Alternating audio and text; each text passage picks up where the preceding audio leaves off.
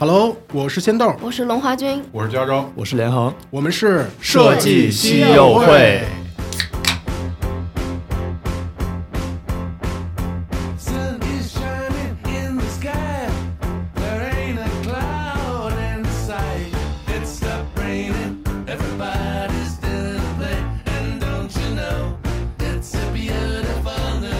不知道大家听我们这期那个音质怎么样啊？我们的听感是不是有所提升了？反正我们自己尽力了啊！我们录音设备鸟枪换炮啊！感谢我们自己的这个团队的支持啊！然后新设备开聊的新话题。是留学，现在聊留学应该就比前两年我们聊留学啊，因为这众所周知的这个原因，可能就能增加了好多故事，曲折的故事。然后呃，我们团队呢，呃，又是留学归来的设计师又多，所以这个人多，哎，得得得有吧？谁统计过没有？我觉得得有一半，反正我自己粗测得有一半。然后，所以这人多，故事就格外多。那今天我们邀请到了三位都是有留学背景的设计师姑娘小伙们，我们聊聊在海外学习的设计师最近啊，或者是曾经的你的求学故事。好，我们下面我 Q 到一下大家，然后咱们可以一一介绍一下自己哈。来，先是华军。呃，大家好，我是龙华军。呃，我研究生的时候是在英国的皇家艺术学院和帝国理工学习，嗯，专业叫做创新设计工程。那在加入蚂蚁之前，也经历过嗯一些就是设计孵化器啊、设计咨询公司和世界五百强。来，下面加州。OK 啊，我是加州，然后我本科是在美国洛杉矶的艺术中心设计学院学的专业叫产品设计。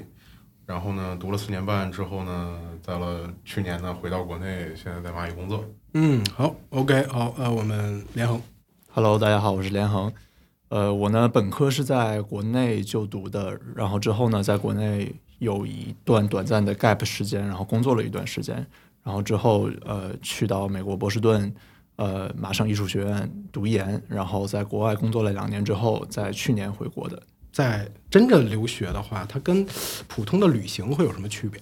所以今天我是想跟大家了解了解的啊。所以我想先就咱们就一个一个会 Q 到啊。呃，那华军你是为什么去留学？嗯，其实我去留学的原因是非常简单的，因为我本科的时候学的是汽车设计。那汽车设计的话，我知道特别好的一个学校就是皇家艺术学院的。哎，我插一句，我们学校那我觉得应该是汽车设计最好，可能一个在英国，一个在美国。但是那个加你跟加州都算工业设计大大方向下面，是吧？哦，你继续。然后我当时就很喜欢皇家艺术学院的整个的文化和这样的一个风气吧。我就想说，想申请一下皇家艺术学院。那至于帝国理工的话，是因为很小的时候去看，嗯，什么 全球著名大学的这样的一些节目。嗯，好像是在初中的时候，我知道有一个帝国理工学院这样子的一个地方，我就感觉它特别牛。那正好呢，我发现 RCA 和 IC，就是我简称一下。他们有一个合办的专业，就叫创新设计工程。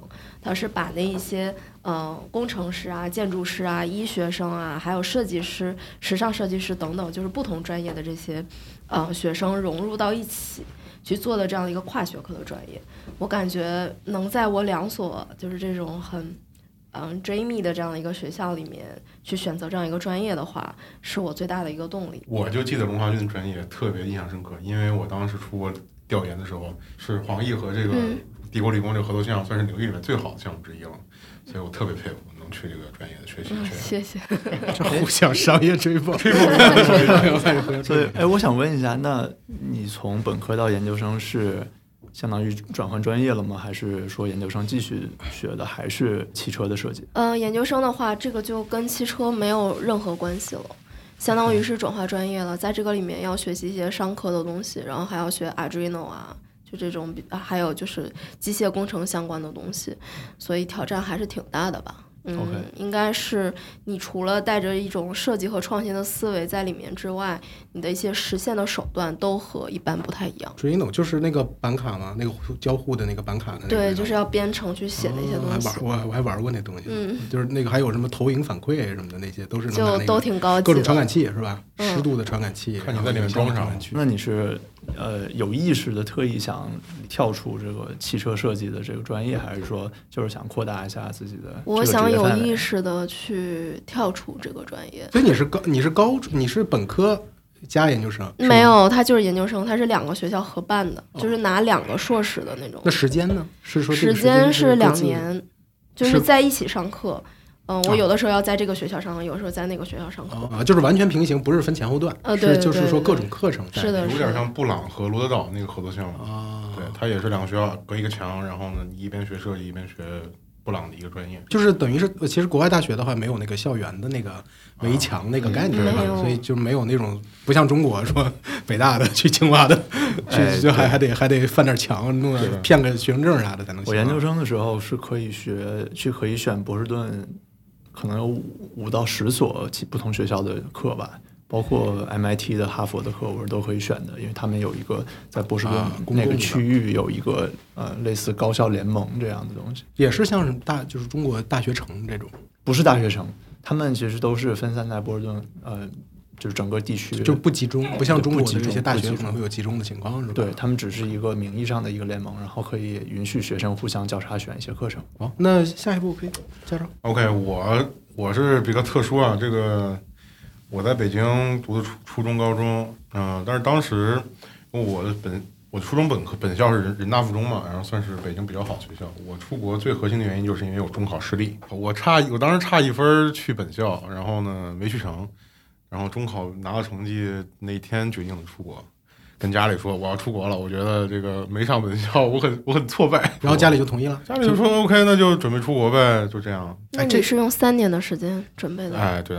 到说到这儿，其实我一直会有一个疑问啊，就是你像现在，你反正我肯定比你们都稍微大一点，就是我们那个时候肯定父母基本上很少有出国的。就父母啊，父母辈儿很少出国的，基本上就是本那时候我爸妈那个年代本科就不错，本科就算是非常好了。那个年代的本科相当于现在的可能硕博，肯定相当于博士了。对。然后那那像像你爸，像尤其是我对家招你说就是一说今天说啪，今天一聊同意了哦，加支持，就这种是没有，当时也是聊过很久，就是最后就是一开始有这个想法，然后到最终确定，比如说要开始准备，嗯，也是有一段时间的。但是其实主要我觉得自。要怪要怪我初中的语文老师，天天在我们班里说你人大附中本校的不上本校高中就是失败的，天天这么说，每天每天这么重复，所以当时我特别受影响。对啊，但是最终比如家里决定出国支持，也是就沟通过的啊，不是说拍脑门。对我我觉得当时我出国是一个比较没有主见的选择，但后来慢慢才了自己了解，那都到了高二高三快要走的时候，才说决定要来我上学的这个学校，Art Center。嗯，然后呢，学这个专业，因为在高一、高二那两年准备的时候，其实就是考试，然后呢，搞那个托福和 SAT，也没有说确定要读哪个专业。当时很小，十六七岁，confuse，非常的迷惑。但是后来到了快要升学的时候，哦，决定自己要学设计这个专业，对，才定下来。艺术中心设计学院，英文名叫 Art Center College of Design。嗯，在洛杉矶是一个设计行业里面比较知名的设计院校。因为因为我我我是那个电影学院出来的嘛，我到我是记得到大概在大四、大三、大四、大一的时候完全不知道，然后那时候大四才知道了这个学校有娱乐设计啊，对吧？你们那儿有一个专业就是娱乐设计，翘楚，对，那基本上就是全。你们那那这个专业的是不是基本上毕业就工业光魔走你了就？其实挺有意思，就是他们一般评价我们学校叫一个技校。就我们学校大批量生产商业需求的高质量人才，嗯，但是你比如说大艺术家一般不在我们学校出现，我们学校一般叫 training school，就是说西海岸技校，然后呢给向向好莱 好莱坞包括旧金山大量输送高端质量人才，玩的就是西海岸，玩的就是 对对对对对，嗯，OK，来连连横聊聊。我呢，其实出国的原因，你要说为什么，我也找不到一个具体特别特别准确的原因。我可能从小就小的时候看欧美美剧比较多，脱口秀啊这些东西，然后从小可能潜移默化的受这种东西影响吧。我记得小时候经常晚上睡觉就藏在自己屋里被窝里，抱着笔记本在看那些。烂片儿，因为现在想起来，可能看的就是豆瓣五六分那种小男孩爱看的那些那种战争片啊，什么那种商业爽片啊这种东西。还有挺奇怪，现在想想挺奇怪一点，就是我上学的时候并没有怎么补过专业课，但是我父母一直在帮我报什么外教课呀、英语课呀这种乱七八糟的班儿。那这么听起来，你爸妈从小应该就有想把你可能是吧，可能是吧。我妈妈其实是一直想出国的，嗯，呃，她可能，但是她其实一直没有出出出得去，所以可能就对我是希望寄予寄寄寄予在你身寄上，予有一种这种愿望吧，放在我身上了。然后呢，大学毕业之后，其实 gap 了一年，然后但是这个过程中其实一直在准备出国，嗯，就好像，但是也没有说就是特别有那么一个时间点，我决定啊，我一定要出国了嗯，啊，就好像是一个自然而然的事情。对，哎，你是是硕士还是直接本科就出去了？呃，硕士，硕士就是本科在国内读完，然后就对就很顺理成章出去了对。每个人那除了联航之外，你哎，我还没问你，你为什么选择这个华军？你为什么选择这个国家呢？因为我觉得英国很有涵养，嗯就是它的文化很深刻，所以我比较喜欢。再加上小的时候，嗯，确实家里也会看很多那种英美的译制片嘛。嗯，那这种英国的那种很绅士啊，等等。哎，那你小的时候对于英国和美国有这种概概念上的这种区隔吗？就是你通过看译制片什么的，就是哎，你知道英国国家是这样的。因为说实话，我小的时候对英国和美国我自己分不开，就是我自己初中以前我都很难很很难做区分。当然，可我我那时候了啊，因为嗯、小的时候的话，觉得英国就是那种嗯有古堡啊，然后有庄园啊，就是那种很很有钱的。吸血鬼日记，吸血鬼长得比较帅。对，会看很多那种就是有大庄园的，很贵族，就觉得这个国家就是很有味道。嗯嗯、美国的话，因为小的时候看秀兰邓波呀，包括一些嗯歌舞剧啊，这个特别多，我就觉得它是一个很热情奔放的国家。这两个国家给我的感受还是非常不一样的。加州，你图大款和这个传统贵族，我对于这个我们那时候留学的那个经历，唯一只有一个。那时候没美剧，就我小时候没有美剧，那时候只有一个电影啊电视剧叫《北京人在纽约》，太老了小的，时候，对吧？嗯你有印象？姜文演的。那个时候，那个是大家对于基本上，我觉得可能就是八五后，呃，从七五吧，从七五一直到九零年这个区间的人，那个是大家对于美国的最早印象。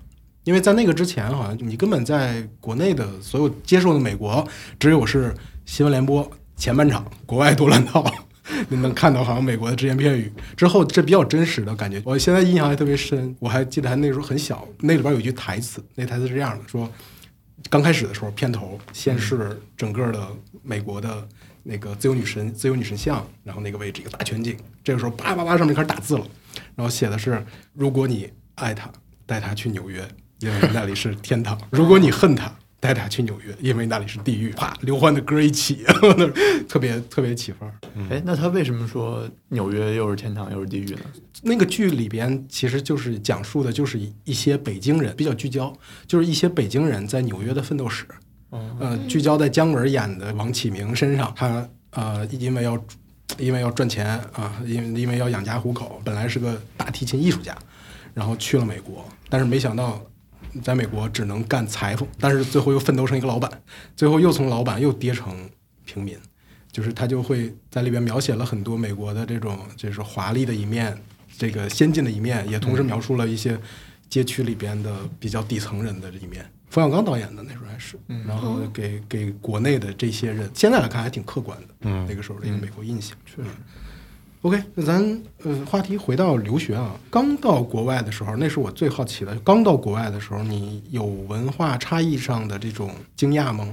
我觉得还是有的，就是，嗯、英国人说英文有的时候听不懂，因为他的口音就很。英国人说英文有时候听不懂，对就是他的这我有点反常。这是我的问题，就是英音我确实有点听不懂。北京人说普通话听不懂，你听我这伦敦腔因为原来我们听更多的可能是美音之类的，嗯，就是对我们在学那些教材，然后还有就是在英国，它的礼貌性的用语特别多，有的时候你不懂这些东西，你说出来就会让人觉得你没有教养。英国人特别喜欢说 sorry。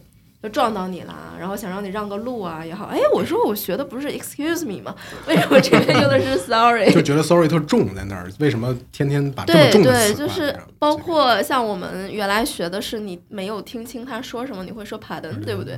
人家也是 sorry，就这样子的。然后呃呃，就发现这个 sorry 的用，就是它的整个出现的程度特别特别高。发现英国人他典型的一个特征就是非常非常的礼貌，会讲一大串儿都是那种就是礼貌性的用语，会礼貌的让你觉得这个有点距离感。我不知道我该怎么去讲了，嗯，这还挺震惊的吧这件事。家长呢？我其实挺类似的，我记得印象很深刻。我们学校有那个，因为工业设计嘛，有那个 model shop，就是那个工坊。然后呢，在里面你可以做模型，做模型，然后跟那个就模工坊的工作人员去借工具和买材料。然后我刚去的第一年，或者第一学期吧，前几个月我不是很明白。我去那儿之后就跟人说我要啥啊？我说比如说啊，I need a glue 啊，我要个胶水之类的。后来呢，他他说他他他叫停我说。follow，呃，就是让让我跟着他念，说 Would you please？哦，教我说这三个词儿。哦，我说哦，我才意识到我之前非常的不尊重他，就是或者我直接就是说东西，或者说要什么东西就不太好。就后来我只要跟美国人聊天，第一句话都是 Would you please？就不拉不拉不拉，后面再是要求他或者请他干什么，呃，挺挺像的一个一个场景，一样的。这个到了老外到了中国，到了北京，不得先说个吃了吗您，然后再问路，是吧？对对对。其实我比较，我觉得比较震惊的事儿，也不算，他说不上震惊吧。呃，因为我出国之前，我一直以为，呃，国外每一个学校都中国人特别多。但是我申的，因为我申请的院校比较小，是一个呃州立的小院校。然后我的班级里，呃，首先我的专业是呃第一次第一次呃建立，就是第一届第一届。然后班级里没有一个中国人，嗯，只有我一个，所以这一点还是进到班里两眼一摸黑的感觉。那你能说说当时那个同学都来来自哪儿吗？还是都都是本地的为主吗？哪儿哪儿来都有，有印度的，我们班里有印度的，有西班呃葡萄牙的，然后还有大部分确实是美国各地的。然后从年龄层次来分布，我们班最年龄最大的已经四十五快五十了啊。然后他们这些人的背景非常不一样，嗯啊，有做工业设计的，甚至有做这种 non-profit，就是呃非盈利性组织的这种类似 PM 的，嗯啊，所以就是真的完全不都是设计背景、艺术背景过来的学生，所以非非常多元化，相当于小世界是吧？对，哪儿哪儿都有。因为我特别好奇印度人，因为我去过印度。我刚到印度的时候，我觉得印度人可能适不适应美国，其实也挺困难的。我刚到印度的时候，所有印度人点头摇头就给我 全都搞定了，完全是点头 yes，摇头都是全反过来。哦，是吗？他们还这我还真没有，估计可能时间长了，估计可能是不是就是属于是在在美国待了一段时间，然后可能习惯改改正了一些了。那我还记得当时特别有意思一件事儿，我有一个。朋友的朋友他是印度人，我们有一次一起吃饭，然后那个印度人口音也确实特别重，但是聊到口音这个事儿，他就说我其实能说特别标准的美音，然后他立马给我们说了一句，真的是你完全听不来，就是一个典型的传统美国白人说出来的美音，然后他立刻。转回印度音说，我就不愿意这么说，是是真的呢，还是他只练了那一句呢？我我倒是我偏向相信他吧。嗯，对，因为印度人普遍呃英语水平还是要比较好的，因为这是他们的官方语言嘛。对，对，但他们口音有的人也不是很好改，口音挺难改的。我觉得，嗯，到到去美国一年、两年、三年到五年，我也没改过口音。我我我现在有时候在刷抖音的时候，会看到那种就是老外的面孔，然后说一口。流利的北京话，对，说一口流利的北京话，你你还是会觉得有点有点怪怪，有点怪怪的。对，当然会觉得人家很 peace，但是就还是会感觉怪怪。是 OK。那在这就是聊到具体的学习啊，国外的设计教育，我不知道，当然这可能要结合大家在国内的一些设计教育，或者回来之后跟大家碰撞之后的结果了。你觉得跟国内的来对设计教育学习这一块儿？有什么差异吗？我本科学的是汽车嘛，那汽车对于我们来讲，已经动手能力要求比较多了，因为我们要去做很大尺寸的那种油泥模型啊，然后你还要翻模，还要打磨各种各样的这些东西。但是我去英国了之后，尤其在我们这个专业，它非常强调的是你一种实验精神。那实验精神的前提就是你要去动手去做，要把你所有想的东西都做出来。就有一个叫 workshop 的东西，我开始以为 workshop 是大家聚在一起。的。后来也才发现那是一个工厂，就它整个做活儿的那个地方，真正的 work 是吧？对，真正的那个 work。然后里面所有有各种各样的机器，做铁艺的，然后做木头的，然后什么都有，我都没有见过。我们第一学期的最后一节课是要做一把椅子，就是 super form 这样子的一个作业。我发现那些外国的学生，所有的机器用的都超好，我我都不认识，甚至我都不知道叫什么，我也不会怎么做。然后后来我那个学科，呃，我那个作业就得了破，就是比最差的稍微好一点的那样一个成绩。呃，从那儿之后呢，我的老师就跟我说了好多，你你一定要强调你的动手能力。那我觉得这个是最大最大的不同。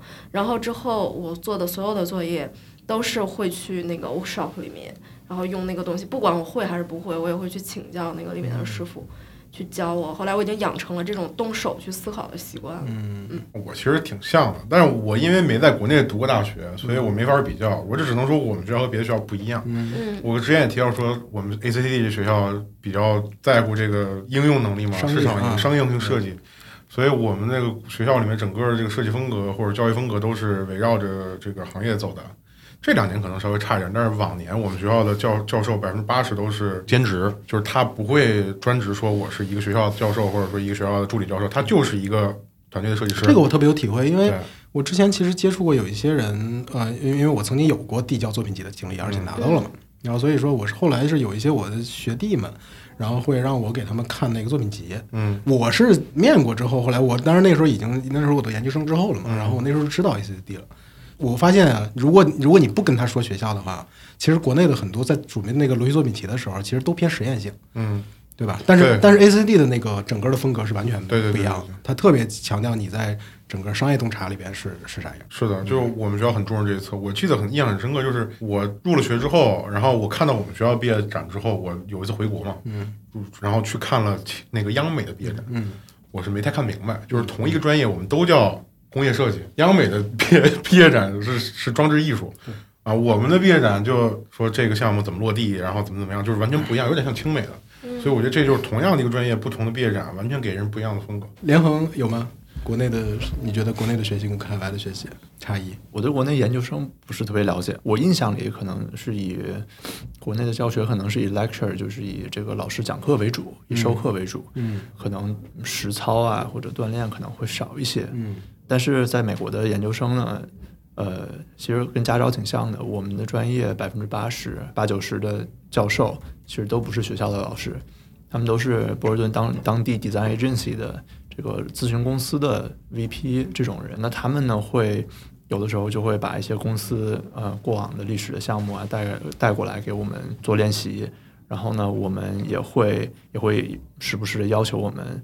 以一个一个 agency 员工的这样的一个身份，嗯，去向客户虚拟的客户去 present 去宣讲，这种经历，我觉得可能吧，可能是一个差一点吧。就是你你其实会是那种提案能力，对，你不光把你的项目做出来，你得跟别人表达清楚。对，国内确实很多的时候，你会觉得表达这块，面试的时候，就是国内设计师面试的时候，你就会有这种感觉，他没有那个甲方思维，他好像得得工作两年才会有那个甲方的概念，我为你服务。然后我怎么说东西让你听明白？我们有一种课，有一类课其实是从呃哈佛的 MBA 里借鉴过来的，就是 case study 的课，就是案例案例分析。哈佛的商学院其实是没有，据说啊我没有上过，据说是没有教材的。他们所有的都是 case study，都是。呃，不停的去分析呃实际的商业案例嘛，然后就是可能一整节课就是大家围在一起讨论，嗯啊，有一些可能呃列好的这种引子这种问题，然后大家就去围绕这些问题去讨论，然后我们也有一大部分课是参照这种模式的。还有一类课，就是我觉得我们学校特别频繁，就是这种赞助商来到我们学校去做赞助，然后呢做这种品牌相关的，或者说跟公司相关的项目，比如说像我们学校这两年吧，就是什么广汽、阿苏斯，就是华硕，然后呢阿里巴巴。呃，反正几个大企业，就国内的、国外都有去我们公司学校那边赞助做项目。然后这种，我觉得国内现在也逐渐有起来了。然后这样的课程，可能对于学生来说非常有助于他们去接触真实的市场和这个需求。回国这个决定是什么时候开始决定回国了呢？因为但每个人时间节点不一样啊。如果你是这个正常的啊，我一毕业，因为我说的这个问题的点就是，你也可以选择在那边工作。呃，或者说实习等等，也有可能就是我立即回来了。想听听每一个人那个时候的怎么想的？什么看法？遇到了当时的情况是什么？我当时毕业的时候，正好赶上英国取消所有的这种工作签证，就意味着你没有办法留下来工作。那段时间经济也不太好，但是它有一条路，就是如果你在那边创业的话，它可以拿到创业者的签证。然后正好是赶上我跟我的两个组员，就是我们都是同学嘛，一起做的一个项目。被我们的那个叫 Innovation RCA 的孵化器选中了，我们就想说能不能通过这个项目，就是不不停的去开发它嘛，然后可以留在英国。那后来毕业之后，我们就在这个孵化器上面就开始去搞这些东西，就是我们要申请 funding 嘛，就是你有好像是七十万。英镑吧，当时比稿了是吗？就开始比自己的项目了。对，就是不同的，你最后去看你在两年之内能不能嗯发展出来。但是我们在第三轮的时候，就是申请放定失败了。你没有钱嘛，你就没有办法留下来，就是说你必须得回国了。当时后来我是在可能次年的时候，因为在那边已经待了有半年多，就是发展那个项目就回来了。就是基本上是因为这个原因回来的吧。我觉得反正也还好，对我没有特别大的影响。那就顺着说吧。那你回国以后，在嗯，你的工作是面临是在海外的时候，就国内的工作就定了，还是回来再继续面试？没有，我觉得这个就是我们在海外的一个怎么说呢，比较 tricky 的一个地方。就你回来了之后，你也不知道国内的节点是什么。嗯。然后加上我又在海外工作了一段时间嘛，就自己在那边折腾。嗯。回来之后，你既不是校招，也不是社招，就就很尴尬。那这个时候我就是签了那种像 contract 这样子的一个角色，就是签合同嘛。后来就加入到了 Continuum 这个嗯一个美国的设计咨询 agency，就在那边工作，就是做一些什么设计咨询啊、策略啊等等这样方面的一些设计工作。对，那我还挺好奇，因为你这样情况，其实我这边很多朋友都有遇到，比如说在美国毕业之后，他错过了国内的校招、秋招，他想回国找工作又找不到，这种时候他怎么办？除了比如说找一个私企 Continuum 这种，其他的路径还有吗？你有了解吗？其他的我还真的不是特别了解，因为我开始申请的是那个 BMW 的 Design Works，然后他们其实是想找一个非常 senior 的一个 designer，嗯，但是因为我去了面了嘛，人家觉得我也没有工作过什么的，就说嗯不行，就就不符合社招的这个职位，所以要么你就是。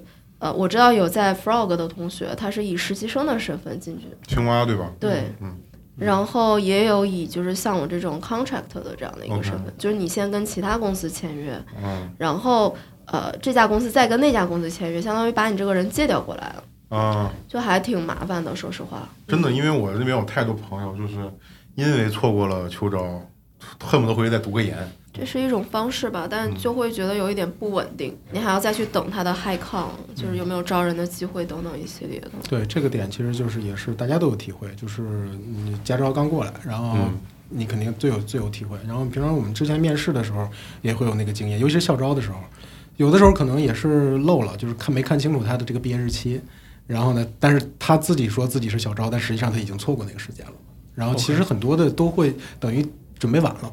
对吧？就是他没把这个当个事儿，或者说有点大大咧咧的那种感觉，就是一下错过去，其实对影响特别特别的大。其实我这一部分看法其实不太一样啊。我觉得，呃，你毕业之后错过校不参与校招，呃，以一个社招的身份，或者做一个 contractor，做一个合同工的身份进到某一个公司或者实习生，然后之后转正，我觉得这个路线还蛮好的。嗯，因为我大学毕业的时候的确是这个路线。嗯。我当时在上海，以也是合同工的身份进到了一个外企工作，嗯，然后呢，其实我就间接的就避开了社招或者毕应届毕业生这个大潮，嗯，所以我觉得我是蛮幸运的吧。但是现在就挺难的，你说明年有那么多人毕业，如果说回国你找工作找了一个合同工。那很多人会很担心的，因为不保障性也跟现在这个现在的经济情况有关，因为因为可能联恒确实跟加招的这个时间差的差挺多的。现在的这个再加上经济情况，再加上疫情情况，就是综合在一起，可能就就会再让这个难度就一下变成 double 了。个例吧。OK，那回来以后为什么会选择上海呢？有我一会儿一会儿再一会儿再跟家长聊，一个一个北京人来这混啥？我很简单，就是我的回国的机票直接买到上海大学的。你这也太随意了，省张机票钱。就是就是当时买着啥算啥，你当时要买着马鞍山，你你去去铁岭铁岭。我当时想的是，我都不想工作，我就想先玩儿什么的。然后后来是因为我大学的两个特别好的朋友在上海的车厂工作，在通用那边，嗯，我就想说回来先看看他们吧，我就直接飞回上海了，跟他们聊聊之后，哎，行，那我来上海工作吧，因为我想和他们在一起，就这么简单，我就来上海工作。驾照到你了，北京人啊，你这个，我这完全就是因为蚂蚁，所以在上海，因为我回国很特殊嘛，他们的二位都是早期回来，我是因为疫情回来的，嗯。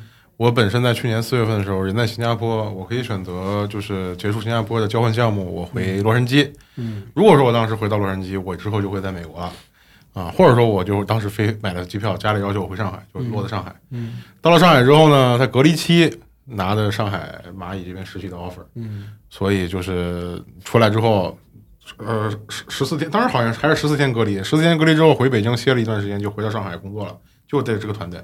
嗯，去年的去年暑假实习工作完之后就觉得不错，拿了这个转正的机会，就就又回来了。嗯，后来我也就没怎么再找别的地儿的工作，就就就在上海。你实习之前，我发现你反正你出国也是一个特别猛的一个决定啊。那你回国的时候，对于就是实习啊，实习的那一次机会，第一次接触到蚂蚁，接触到国内的互联网公司，嗯，那时候有啥害怕吗？没听说过啊，九九六吗？这听是听说过，我跟你讲，这当时各种各样的人都跟我说，国内的大公司，特别是。像阿里啊、华为啊，就很很忙很累，然后呢还有各种各样的文化问题。我说我尝试一下吧，因为当时根本就没想留在国内，我当时还想的是，呃，实习完之后，因为我本身是工业设计。然后当时在蚂蚁拿了俩 offer，一个是实习的交互，一个是工业。嗯，当时让我选，我说我反正就尝试一下，没打算留下来，就换一个不一样的东西玩一玩。然后就选了交互，然后结果就留下来了。因为我是去年年底没有下定决心回去。嗯，如果说我要是决定回美国，那就在美国找工作。但是就是觉得风险、机会成本太高了。嗯，如果说我选择回到美国，那等于说我放弃了国内蚂蚁的 offer，也放弃了防疫的安全。嗯，回到美国，你要重新找工作，你要重新毕业，然后你还要重新去。应对这种疫情这种问题，所以当时还是做了决策。要是回美国，你就是最美逆行者。对对对对，我这就真的就是逆回去了。但是最终还是选择留下来了。当时回到国内选择蚂蚁，真的是一个比较意外的决定吧，也不能叫意外，就是并不是长期规划。嗯。但是我我实习次数挺多，这蚂蚁是我第三次实习，三次实习里面只有蚂蚁这次实习让我觉得。团队的感觉不错，嗯啊，是一个值得长期待下去的公司，或者一个长期待下去的团队，我才选择留下的。OK 啊，呃，哎，联恒吧，因为我我就我知道联恒是有外企工作经验的，对吧？你觉得会有什么区别吗？呃，你说国外的外企吗？都都可以，对，OK，其实你要说呃外企啊、大厂啊、小厂啊这些，如果都是国内的话，区别其实这个这个好像是另外一个话题了，就是说你。应该去，你在选择工作应该选择大厂还是小厂？嗯，好，我觉得就不同的公司都能给你不同的呃东西吧。嗯啊，但是你如果说国外的外企的话，就是说国外的这种这种这种民企的话，和国内的差别，觉得其实你在 商业社会里还都挺像的。嗯，就是你把问题分析到根儿上，其实都呃这种问存在的问题啊，包括平时工作方式啊。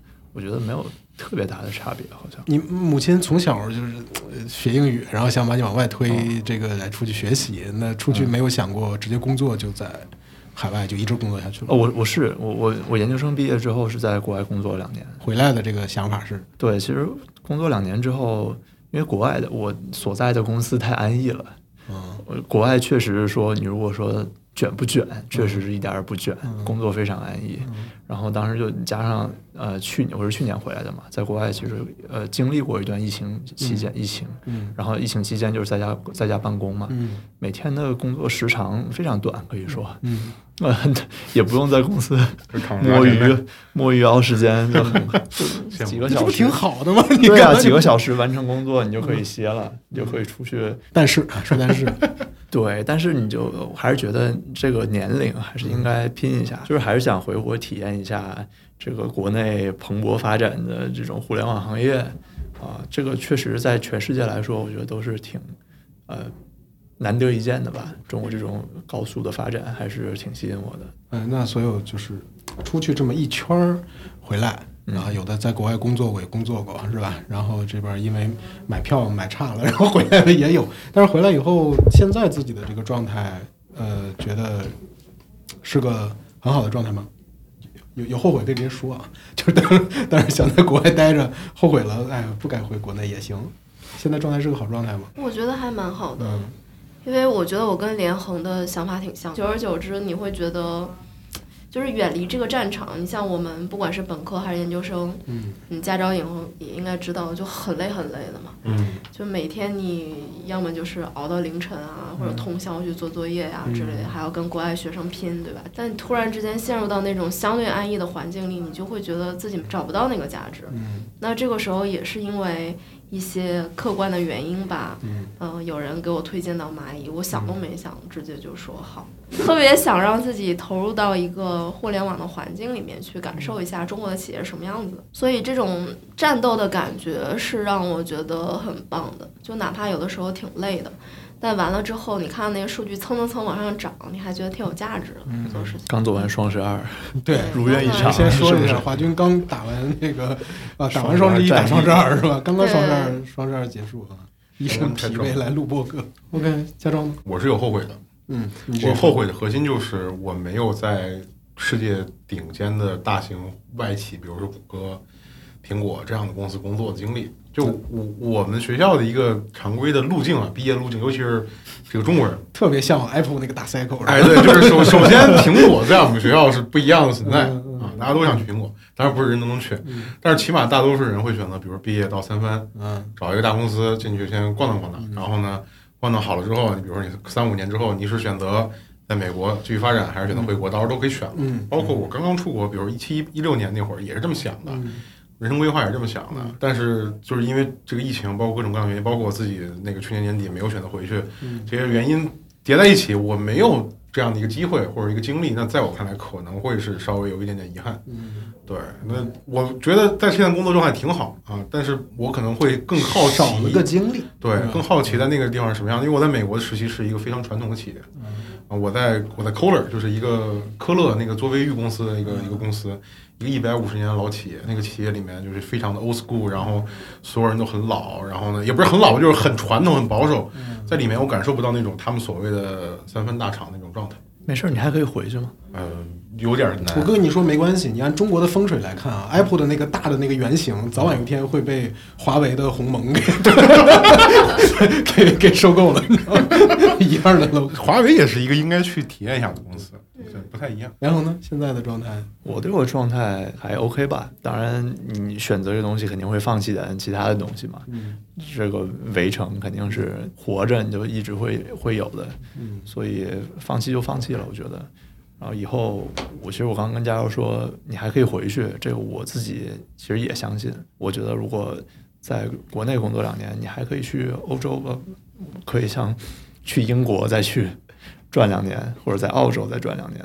我觉得这现在世界就这么小了，呃，虽然有疫情有一点阻力，但是你还是有这个自由度的。对这个我我特同意，就是你刚才提了一个“围城”的那个词儿，我其实就是大概可能两三年前，我跟朋友有一次聊天儿，然后不止一次大家提到过“围城”这个词啊，当然各种各样的原因，有生活的围城，有工作的围城，嗯，但我发现好像有一个规律是，认识到“围城”这个词的这个概念的，好像都是说大概在三十吧，三十上下，你开始有这个什么围城的那个概念了。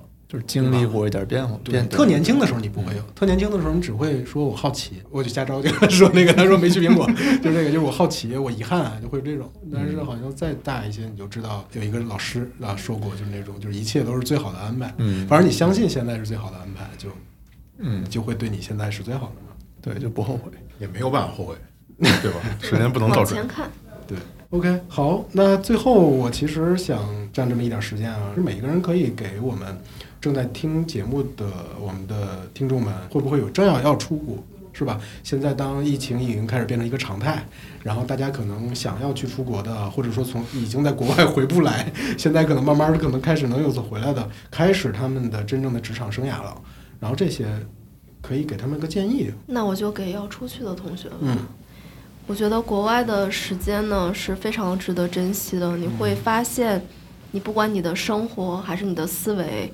以及你的语言都会发生翻天覆地的这样的一个变化。那在整个国外的生活里，你会受到很多来自于可能学习的冲击也好，还是文化的冲击。你可能会有那么三四个月怀疑自己，然后很难受。但之后你只要越过这个坎儿，你就会发现你的决定其实对于你一生来讲都是一个很宝贵的经历。只要享受这段时间，去多尝试你在国内。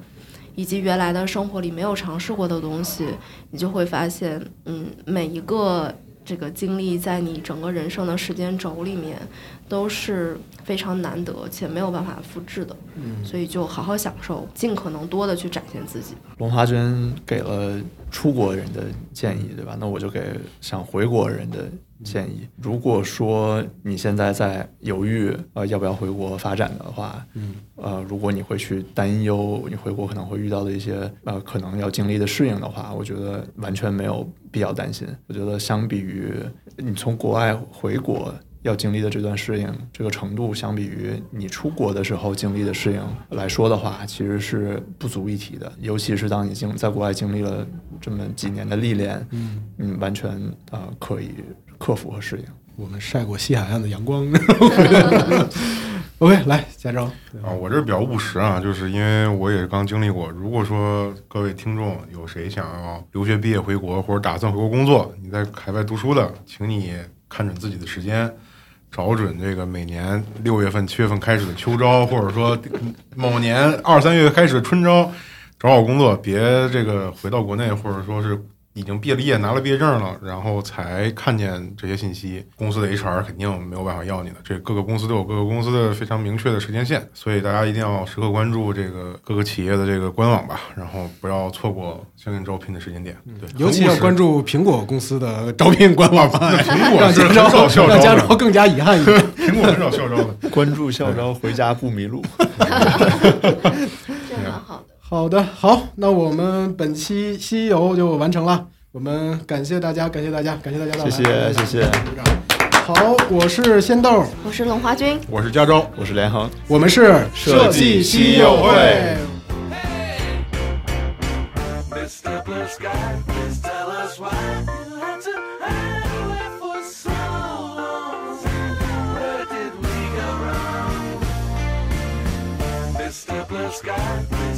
that's why.